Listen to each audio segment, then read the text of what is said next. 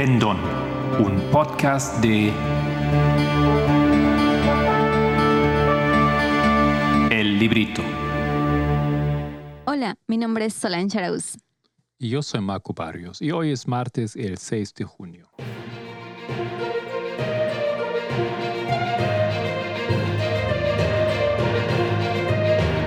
Los temas del movimiento.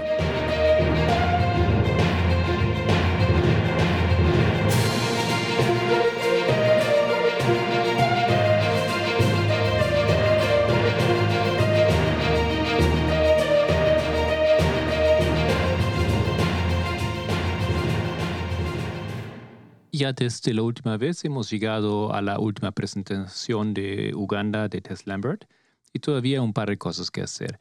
Tal vez recuerdan que la anciana estaba haciendo un resumen de todos los temas que había estado discutiendo en esa escuela. Y mm, con eso continuamos. También en, esta, en esa parte todavía hay algunas cosas que recapitular y recordar. El tema de, esta, de ese episodio es entonces la relación de iglesia y Estado.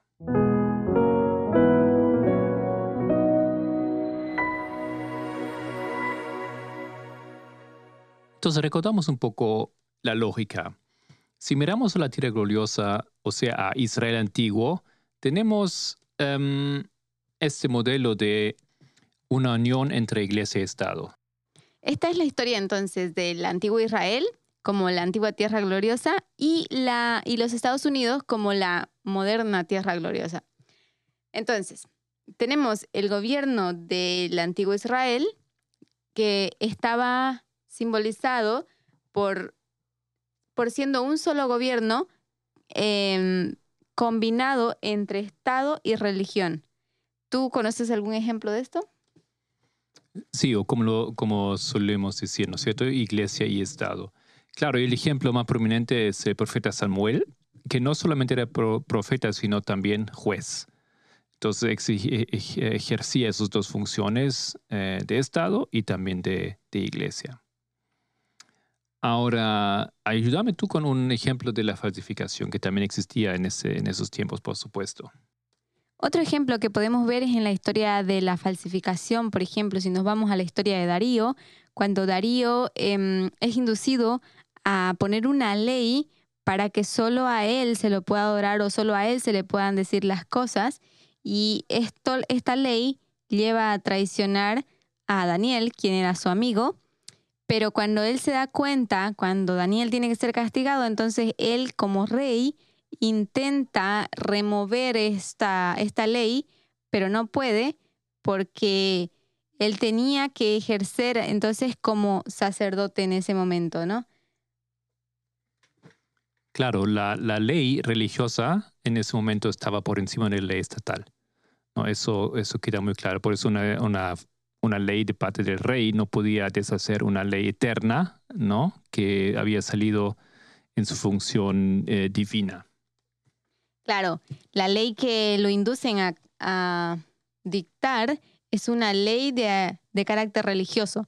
Entonces él como rey de, o sea, de carácter político, él no puede revocar esta ley porque está por encima de la ley estatal, la, ley religiosa. Bueno, eso es simplemente un ejemplo. Hay tantos ejemplos de, de, de, esa unión de iglesia y Estado en la antigüedad. Em, pueden mm, agarrar un montón de, em, líderes, tanto en el imperio griego como romano, o, aquí es ejemplo babilónico, ¿no es cierto? Donde rey y, sumo sacerdote. Egipto también, ¿no es cierto? Buenos ejemplos eh, son una, una, sola persona. Pero ese modelo eh, cambia, ¿no es cierto? ¿Cuándo cambia esto en el pueblo de Dios? Bueno, pero nosotros sabemos que ese modelo de gobierno va cambiando en la historia con la, con la llegada de Cristo, cuando Él trae la separación de iglesia y Estado. Y en, lo que hemos estado viendo en esa escuela es eh, comparando el pueblo de Dios con la falsificación.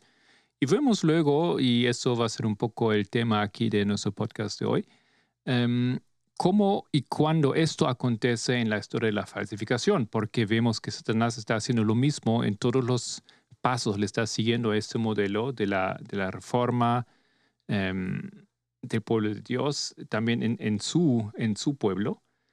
Y hemos escuchado que eso aconteció 538 después de Cristo. la pregunta es, a ver si recordamos qué aconteció ahí. Sí, tenemos esa fecha como el inicio de 1960 días. recordamos que a partir de este momento el Papa estaba encima de los reyes de Europa.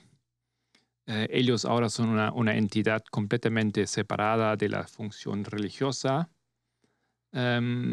y el rey ya no es Dios al mismo tiempo. ¿no? Hay una entidad que, lidera la religión, claramente, totalmente separada de la em, entidad estatal. Claro, pero si nosotros vamos punto por punto y vemos este punto que mencionaste, como que el Papa está por encima de los reyes de Europa, ¿cuándo exactamente acontece esto y en qué forma? ¿Cómo lo podemos ver? ¿Cómo lo podemos reconocer? Muy bien. Volvemos ahora con más detalles sobre esa, esa pregunta. ¿Te parece? Claro.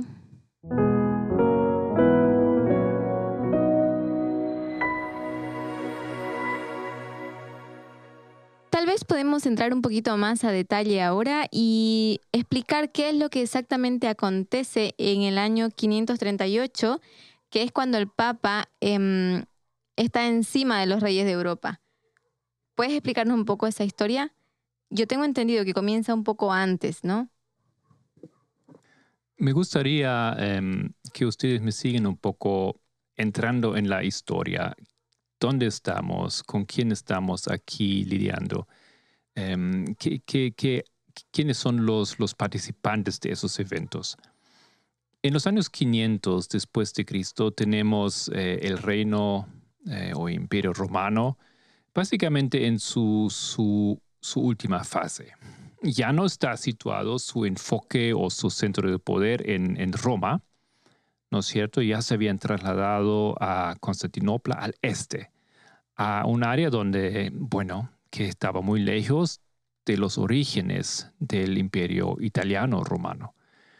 Ok, tenemos ahí la familia de Constantino, sus hijos y toda esta historia, ¿no es cierto? Todo en el este, hoy Turquía. Muy bien, ahora la iglesia también está la Iglesia Católica que había surgido ya algunos, em, tal vez podemos decir 200, 300 años atrás, em, estaba dividida en básicamente dos sedes, eh, los mismos sedes de poder, eh, siguiendo a, los sedes de poder del Imperio Romano. Tenemos iglesias importantes en Constantinopla y tenemos iglesias importantes en Roma. Ok, pero el César, el emperador ahora estaba en Constantinopla. Y nos vamos al año 533 em, después de Cristo. Tenemos en ese año la guerra contra los vándalos. Em, y Justiniano, él decide colaborar con el obispo de Roma él toma esa decisión porque básicamente hay esa contienda entre, entre esos dos obispos de esas dos iglesias, esas dos congregaciones importantes. Y él bueno, se pone a un lado con, con el obispo de Roma. Eh, lo que él hace en 533, él declara a Juan, que era el patriarca y santo arzobispo de la ciudad de Roma, la cabeza de todas las iglesias. ¿Ok? Em, eso es lo que pasa en ese año todavía esto no se efectúa. O sea, no hay una, un, impacto em, literal, digamos, para la iglesia en, a partir de o, por ese decreto. Pero este es el momento preciso cuando a la iglesia es, le es otorgada la autoridad, ¿no?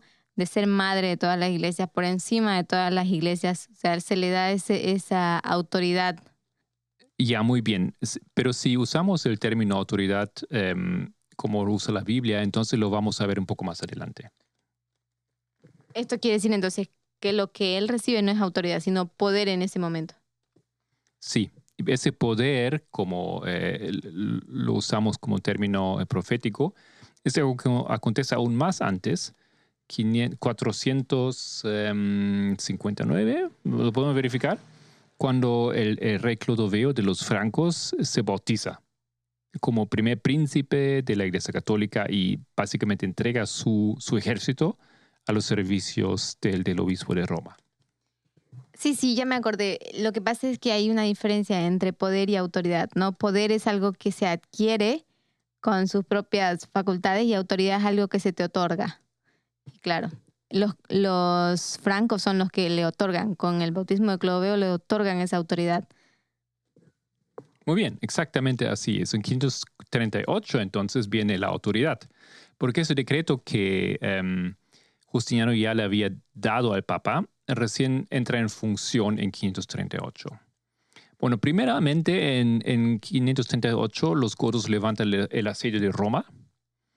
Em, son muy pocos que vivían en ese tiempo Roma. Era una pequeña ciudad en ese entonces en términos de habitantes, em, apenas para llamarlos una nación. Y esto es lo que nosotros llamamos el último de los tres cuernos había arrancado, el cuerno de los tres cuernos de Daniel 7. 538. Esos son los, los godos que estaban ahí y estaban ocupando la ciudad y de esa manera em, no permitiendo que el Papa tome eh, su sede ¿no? o su, su asiento. Sí, pero ¿quiénes eran esas tres, esos tres naciones que, que caen? Entonces, eran los vándalos, los ostrogodos y los érulos, ¿no? Muy bien, y los vándalos los últimos en esa lista. Sí, em, a ver si sí, recordamos bien.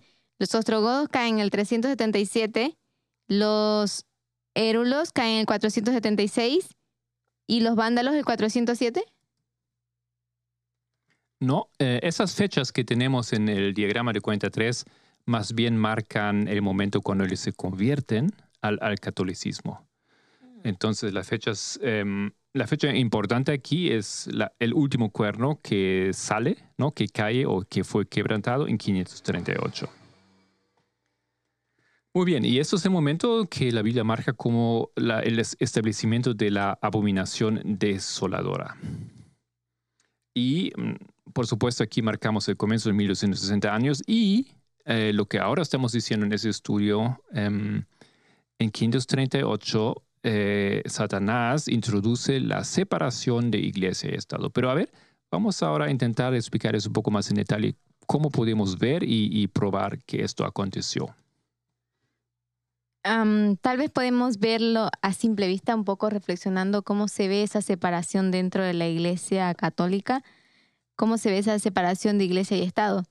Porque podemos verlo por un lado, en la sede les, les dejada una sede, ¿no? Físicamente.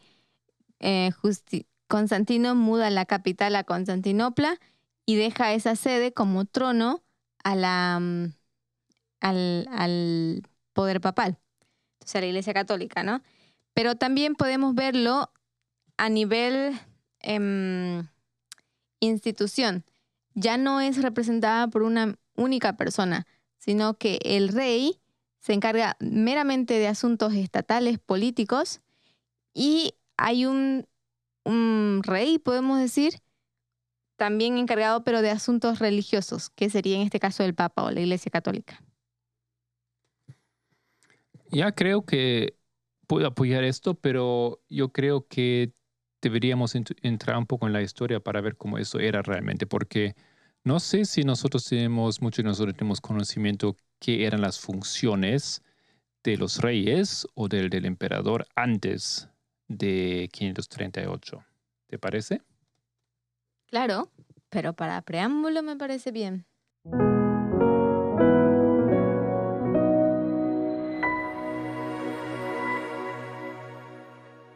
¿Puedes leer aquí para nosotros un pequeño párrafo de Wikipedia acerca del año 538? Sí, dice así. Es la primera vez desde el decreto del emperador Justiniano del 533 que hace a Juan, el obispo de Roma, obispo principal de todas las iglesias, que la supremacía del obispo de Roma sobre las iglesias puede ser realmente aplicada por Vigilio. Muy bien, Vigilio siendo el papa de 538. No, aquí entonces Wikipedia en esa lista de eventos dentro de la iglesia o a nivel religioso explica esto. Eso fue que pasó y hace esa asociación también. Decreto sale 533, pero recién eh, la supremacía del obispo de Roma se concretiza em, con ese Papa Vigilio en 538. Muy bien, em, y ahora em, quiero pedir que lees otro artículo de Wikipedia que explica más este año 538 y básicamente el papel de Justiniano. Y quiero que ustedes eh, presten atención a la función de Justiniano en términos de la religión. Me parece súper interesante que podemos ahora escuchar. Bien. Dice así, Justiniano vio amenazada la ortodoxia de su imperio por corrientes religiosas divergentes, especialmente el monofisitismo, que tenía muchos adeptos en las provincias orientales de Siria y Egipto.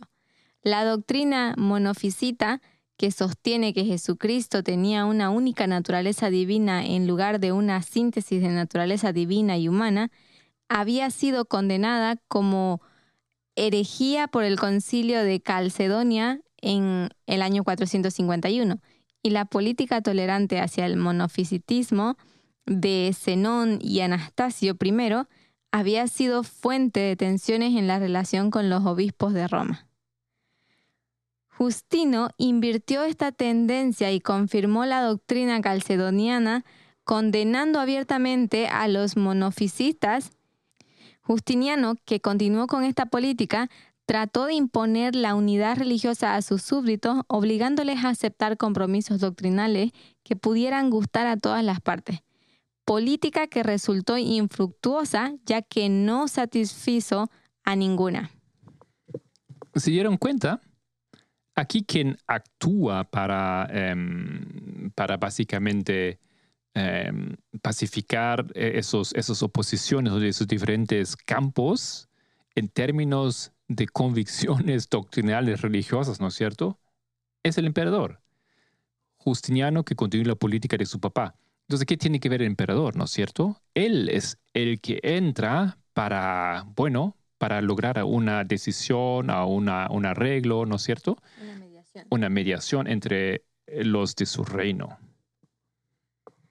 Bien, entonces, continuando con el artículo, tenemos lo siguiente. Hacia el final de su vida, Justiniano se inclinó cada vez más hacia la doctrina monofisita, especialmente en la forma de aftardocetismo, pero murió antes de poder promulgar legislatura, la legislación alguna. La emperatriz Teodora simpatizaba con los monofisitas y se dice que fue una fuente constante de intrigas pro-monofisistas en la corte de Constantinopla en los primeros años. En el transcurso de su reinado, Justiniano, que tenía un genuino interés por las cuestiones de teología, fue autor de un pequeño número de tratados teológicos. Al igual que en su administración secular, el despotismo apareció también en la política eclesiástica del emperador. Lo reguló todo, tanto en religión como en derecho. Al principio de su reinado consideró apropiado promulgar por ley la creencia de la Iglesia en la Trinidad y la Encarnación, y amenazar a todos los herejes con las penas apropiadas, mientras que posteriormente declaró que pretendía privar a todos los perturbadores de la ortodoxia de la oportunidad de tal ofensa mediante el debido proceso legal. Hizo del credo nicaeno-constantinopolitano el único símbolo de la Iglesia y concedió fuerza legal a los cánones de los cuatro concilios ecuménicos.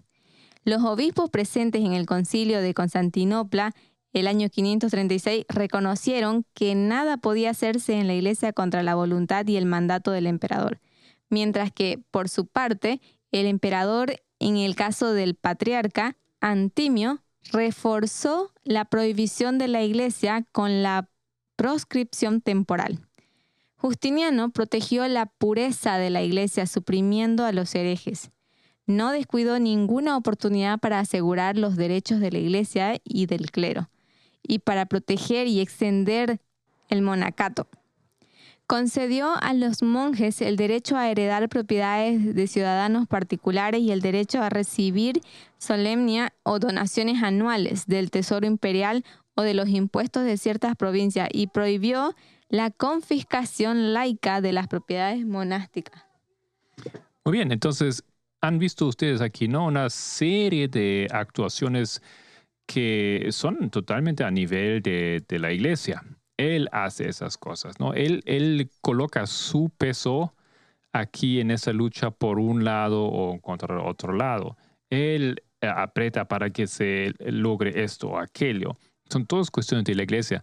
Claro, vemos después también que hay reyes, por supuesto, que están haciendo eso, están, em, eh, están sacando leyes eh, a favor de la iglesia y todo eso, pero lo que pasa aquí es, em, no es que la iglesia le ordena hacerlo, ¿no es cierto?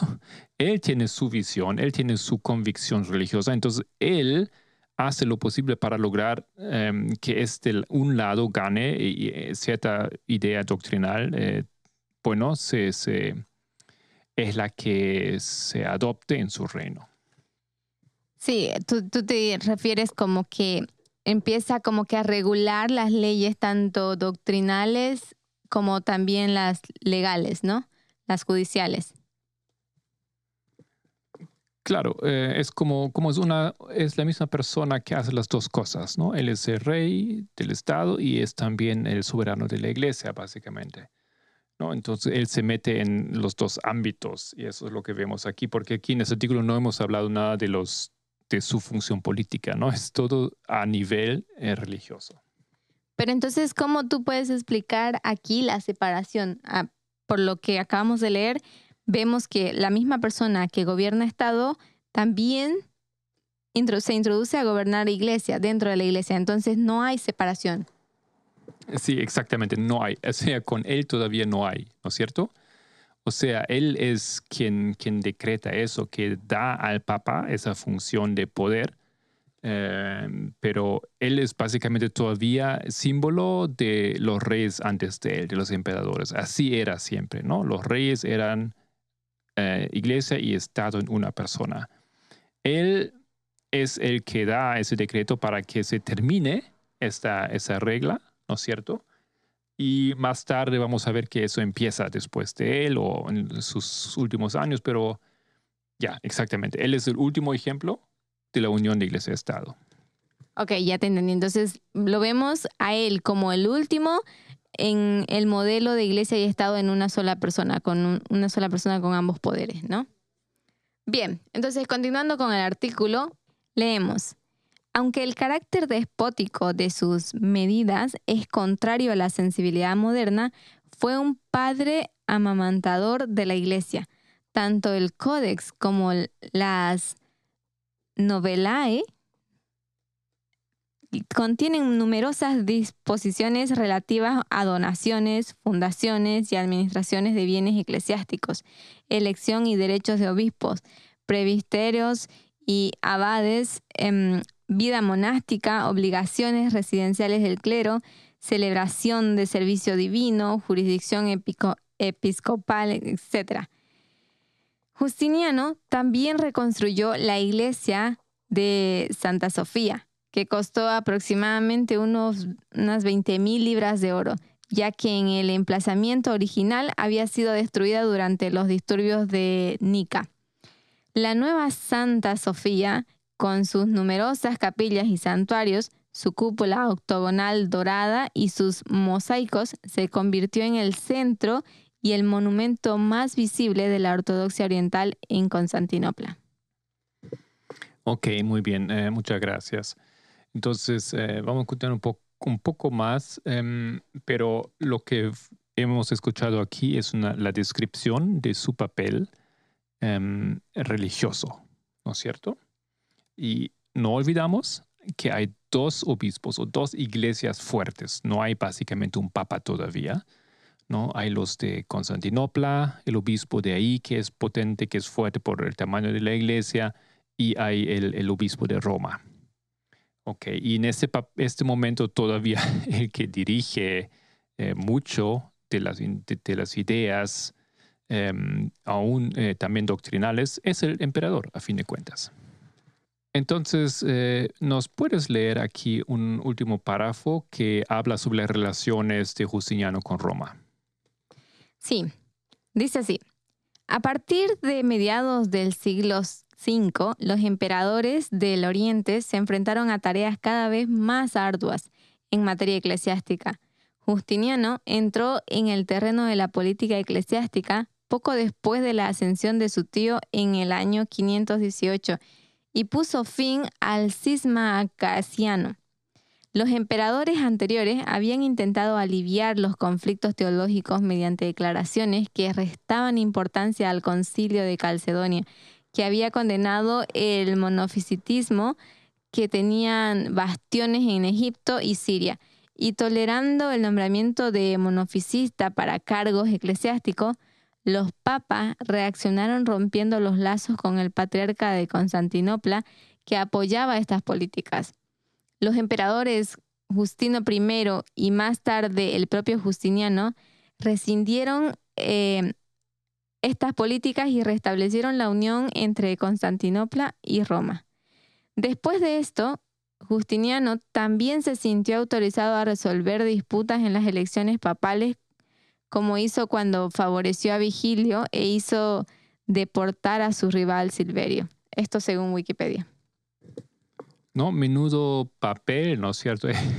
Resolvió disputas en las elecciones papales, ¿no? Sería así como el presidente de Italia resolvería las disputas en la elección del siguiente papa en la Iglesia Católica de hoy en día.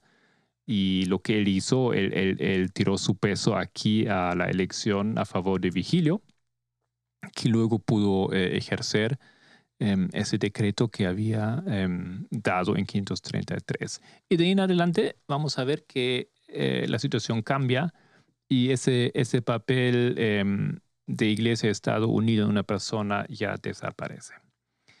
Según el texto que acabamos de leer, nosotros vemos que Justiniano interfiere en las políticas pero Justiniano precisamente no era el que había, había marcado, había sido como el último que se involucraba en esto, ¿no?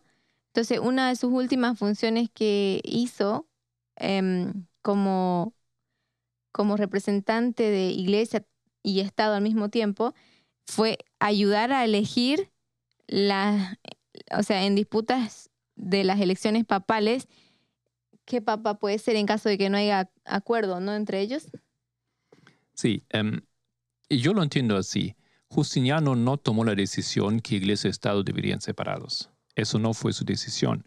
Él tomó una decisión en favor del Papa de Roma sobre el obispo de, Constantinopla, diciendo que el líder de la iglesia cristiana tendría que ser el obispo de Roma. Eso fue su, decisión, ¿no es cierto? Entonces no es que él deja de funcionar como un, un emperador que también se siente responsable por lo religioso en ese momento. Pero eso es lo que acontece en ese momento. Pero explícame, ¿por qué rechaza al, al de Constantinopla? Entiendo que sean por razones políticas, pero ¿Constantinopla no, no es parte también de Roma? Bueno, básicamente nos podemos imaginar esto como dos iglesias que son la misma iglesia, ¿no es cierto? Pero una es está situado en una ciudad y la otra en otra ciudad. Esas iglesias simplemente tienen mucho poder, pero no hay esa organización en la iglesia católica en ese momento que una iglesia era más importante que otra o que había un dirigente de todas las iglesias. ¿Ya? O sea, las iglesias peleaban básicamente por, esa, por ese rol o por ese papel em, mediante el impacto que tenían a través de su, su, su eh, peso Em, por, membresía, por tamaño, etc. Ok, entonces, según el texto que hemos leído, dice que lo que Justiniano hace, entonces no es, bueno, hace la elección para favorecer a uno de los papas, pero al mismo tiempo em, busca la unión de Constantinopla y Roma, ¿no? Sí, exacto. Esa división, que era una división doctrinal, ¿no es cierto?, entre esas dos iglesias, que eran las dos iglesias cristianas y él favorece, no sé exactamente, pero como eh, lo entiendo aquí, es por ese asunto que él, él, él era a favor de, ciertas ideas religiosas que él vio, eh, él vio que en Roma se estaban defendiendo, ¿no? Entonces le gustaba más esa, esa visión. Pero ¿él fue invitado a tomar esa decisión tal vez por la iglesia o simplemente fue de forma autoritaria como rey? Eso tengo entendido, que fue eh, en su función de básicamente él siendo todavía el líder de la iglesia ¿ya? o de los asuntos religiosos. Entonces podemos decir que simplemente él hace esto porque todavía no se ha dado esta separación entre iglesia y Estado, pero estaba en proceso. Exactamente, esa separación de iglesia y Estado, como yo lo entiendo, no fue lo que él quería o que un emperador quería, pero proféticamente entendemos esto. El Papa recibió poder, ¿ya? Mediante el ejército o el poder militar de Clodoveo. El Papa recibió el trono. Eso mediante los visigodos que desaparecieron, que se fueron de Roma, fueron sacados de Roma. Entonces ya tiene esa ciudad bajo su mando. Y luego él recibe autoridad. Y esa autoridad significa que él ahora tiene todo lo que él necesita para ejercer ese papel que la profecía ya lo, ya lo declaró. Espera, me quedé un poco confundida. Tú dijiste que recibe el trono porque los visigodos se van de la ciudad. Yo entendí que él recibe el trono de Roma porque Constantino muda la capital a Constantinopla. No, em, bueno, eh, tal vez podemos eso, eso describir como una historia o un, proceso. Sí, es cierto, ¿no? Primeramente tenía que mudarse, digamos, el emperador de Roma para que eso se convierta en la sede de la Iglesia Católica. Pero eso estamos hablando del año 300 y tanto antes de Cristo. Todavía la Iglesia Católica está lejos de tener ese, ese, ese, ese poder o ese papel. No recuerdo exactamente la fecha. y lo que pasa es que los, los visigodos, los bárbaros, se instalan en Roma ¿no es cierto? Conquistan la ciudad, gobiernan la ciudad. Entonces, aunque esté, aunque el Papa esté ahí o la Iglesia de Roma está ahí, no está bajo su, no está libre para hacer lo que quiere, ¿no es cierto? Porque los bárbaros están ahí, los, visigodos en ese caso, y tienen que ser liberados. Ellos tienen que ser apretados para irse de ahí. En ese momento, y ya estamos ahora finalmente en 533, se puede convertir eh, legalmente, efectivamente, en la, en la sede pero, eh, perdón que te siga preguntando sobre esto, pero tengo entendido que entre los obstáculos que él tenía que vencer para poder obtener o le, fuera dado esa autoridad, es que él tendría que vencer estas tribus, entonces. Entonces yo pensé que las tribus, vencer a los visigodos, los, los estrogodos, bueno, los primeros tres se, se entregan, o sea, al cristianismo, ¿no? Se convierten solos pero los otros son conquistados. Ok. Em, no, ningún, bueno, todos se convierten en cristianismo, pero eh, esas tres se convierten a una rama específica y esa es el arianismo. ¿Ya? Entonces ellos nunca, esas tres nunca se convierten a la, a la fe eh, general de la Iglesia Católica y se quedan en esa rama. Eso es lo que acontece. Eso es básicamente una historia paralela o aparte, ¿no es cierto? Que hay esos tres tribus que están ahí haciendo em, oposición al avance de la fe católica y a la unión de la, de la, de la fe católica en, Europa o en ese imperio, mm, imperio eh, romano. Ah, ahora sí, ya entendí. Muchísimas gracias por la aclaración. Ok, muy bien. Entonces vamos a una pequeña pausa y ahora volvemos con un comentario del em, pionero Urias Smith.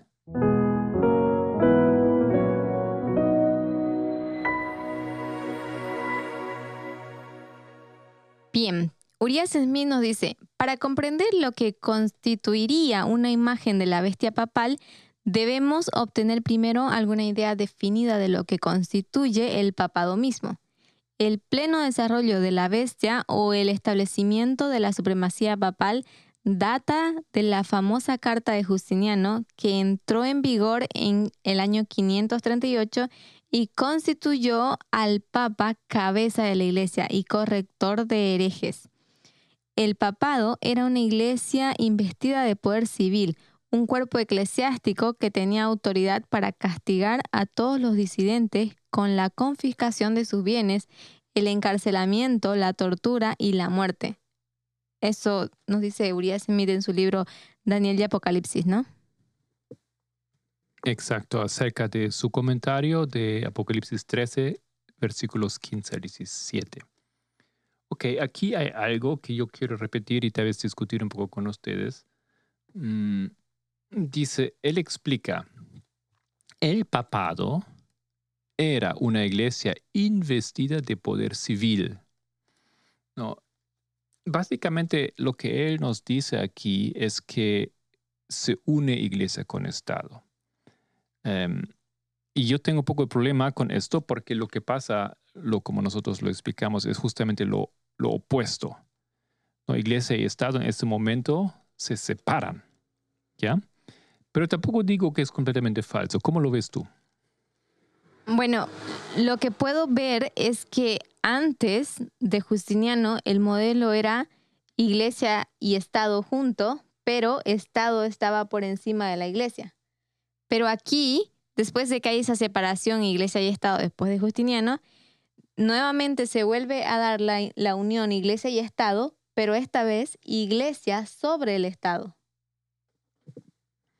Sí, eso me parece bien.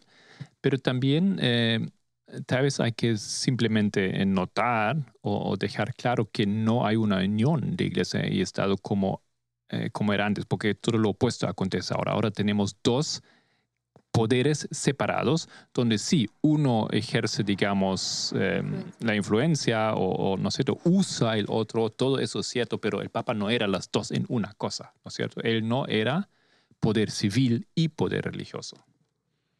Bueno, según las palabras de Brian Smith, dice que era una iglesia que estaba, estaba investida del poder, o sea que de cierta manera estaba em, como... Y también tenía poder debajo, digamos, del manto religioso, también tenía el poder civil.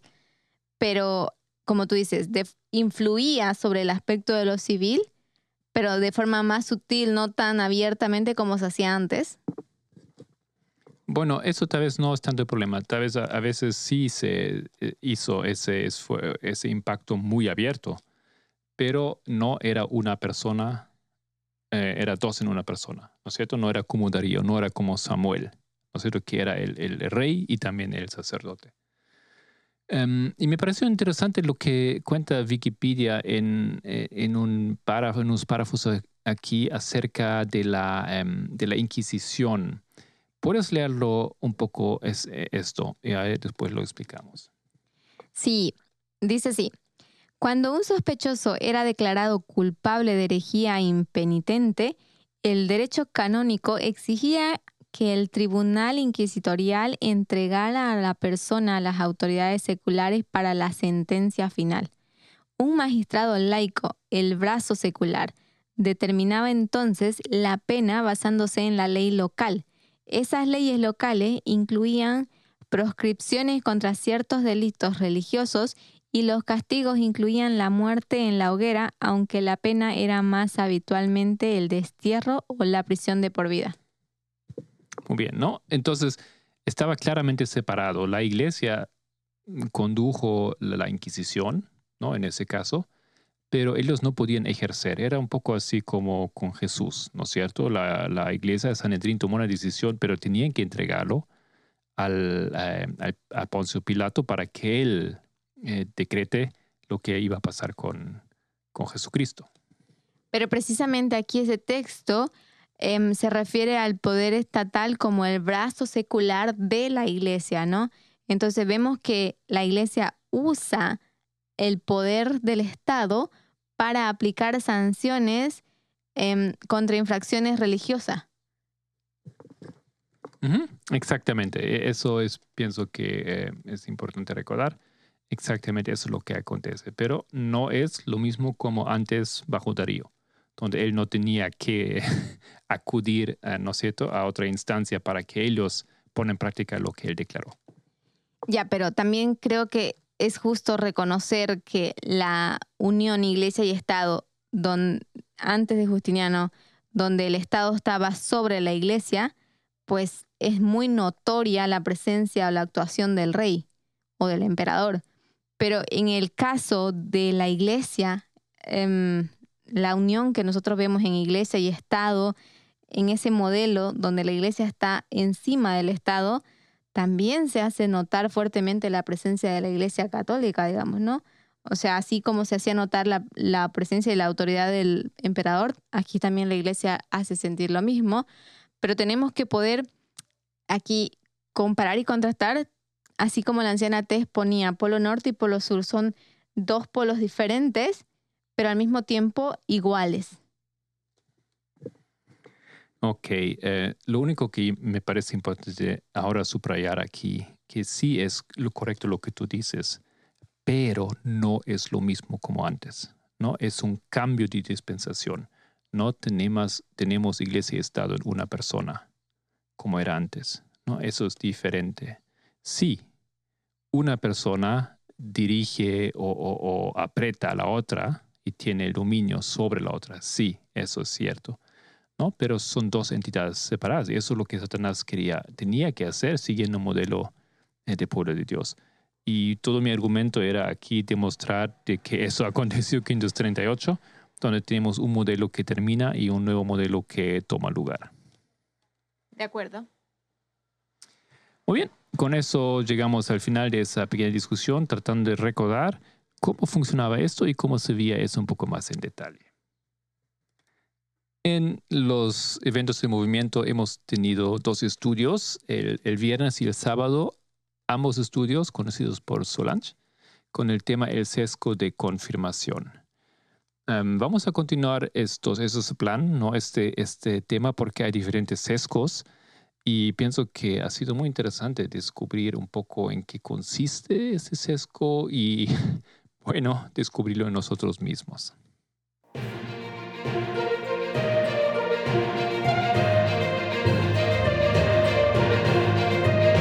Esto era los temas proféticos del movimiento en Mis Palabras.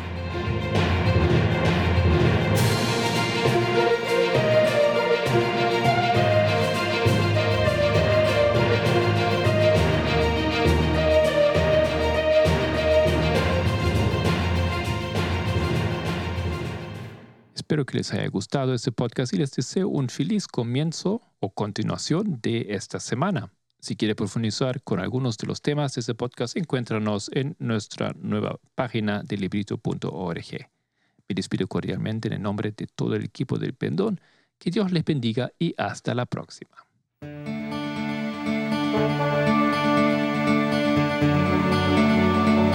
El Pendón, un podcast de El Librito.